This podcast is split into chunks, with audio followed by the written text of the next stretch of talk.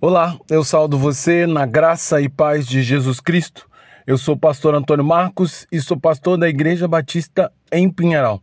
E hoje, pela misericórdia e bondade do Senhor, eu quero compartilhar com você a palavra de Deus, na esperança de que essa palavra abençoe a sua vida, fortaleça a sua fé e leve cada vez mais você a confiar no poder de Deus. Para isso, então, eu quero refletir com você hoje, pela última vez, a história da criação, na lição, a última lição da criação, baseado no texto de Gênesis, capítulo 7, do verso 1, 2 e 4, que diz: O Senhor disse a Noé: Entra na arca você e toda a sua família, porque reconheço que você tem sido justo diante de mim no meio dessa geração.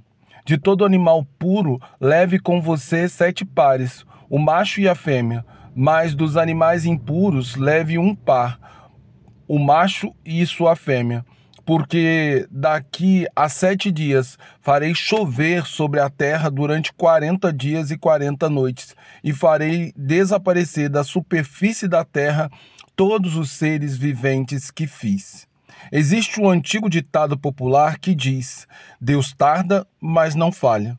Não concordo plenamente com ele, mas eu vou fundamentar essa, essa devocional baseado nele. Depois de um longo período de cerca de 120 anos de trabalho de Noé, a arca que Deus havia mandado Noé construir, juntamente com a sua família, estava pronta com todas as especificações que foram dadas por Deus, mostrando desta maneira o quão obediente e fiel para com o Senhor era o coração de Noé.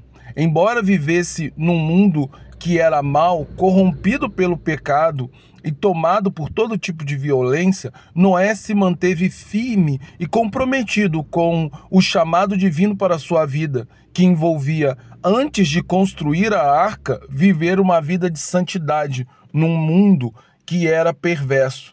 Isso implica em ser separado do pecado. Assim, o tempo que demorou para Deus cumprir sua sentença de juízo contra a humanidade não era demonstração de uma falha do caráter divino, nem uma manifestação de desleixo de Deus para com a humanidade, mas era, mas a demora divina em cumprir sua sentença de castigo era a mais pura demonstração do amor e da misericórdia do Senhor para com as criaturas que ele criou para sua glória. Deus é longânime e compassivo com a geração corrompida e depravada de Noé.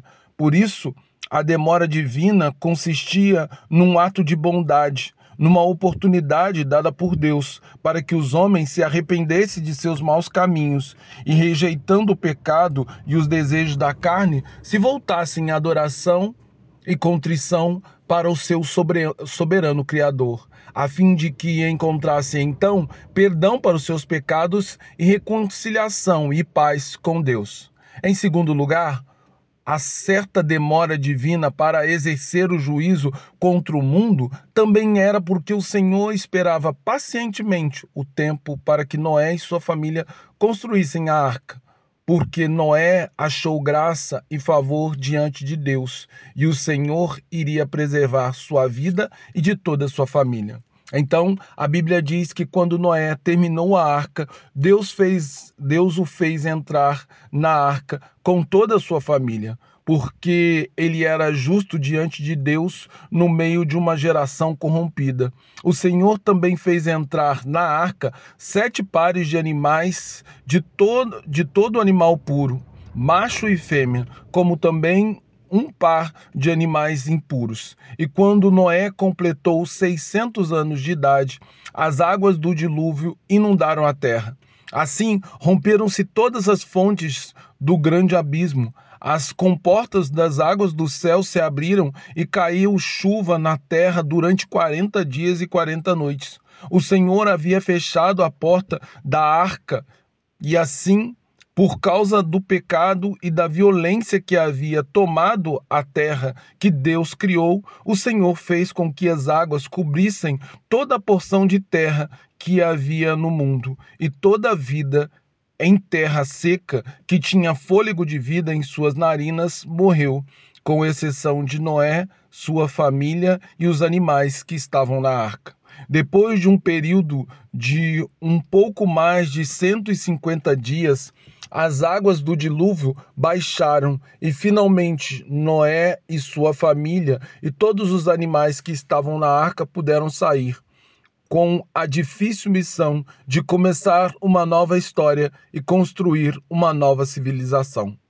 Noé, no seu primeiro ato de adoração, de, no seu primeiro ato, adorou o Senhor pela bondade e graça que ele havia manifestado sobre ele e sua família. Porém, infelizmente, somos informados que no decorrer da história de Noé, que havia que havia também algo a mais escondido entre aqueles que sobreviveram na arca. E este algo a mais é o pecado. Ele achou lugar no coração dos filhos de Noé, Assim, Deus provou que a verdadeira salvação da humanidade não pode e não virá por meio de homens, por mais justo e por mais íntegro que eles possam parecer, porque eles nasceram em pecado. Assim, o pecado é uma herança maldita que a humanidade não consegue se livrar. Logo, somos levados a reconhecer que existe a necessidade de um Salvador que nos traga a libertação da escravidão do pecado, que atormenta a nossa alma e corrompe nosso coração. Esse Salvador que nós tanto necessitamos atende pelo nome de Jesus Cristo. E pela sua obra remidora da cruz, nós temos o perdão e a libertação do poder maligno do pecado.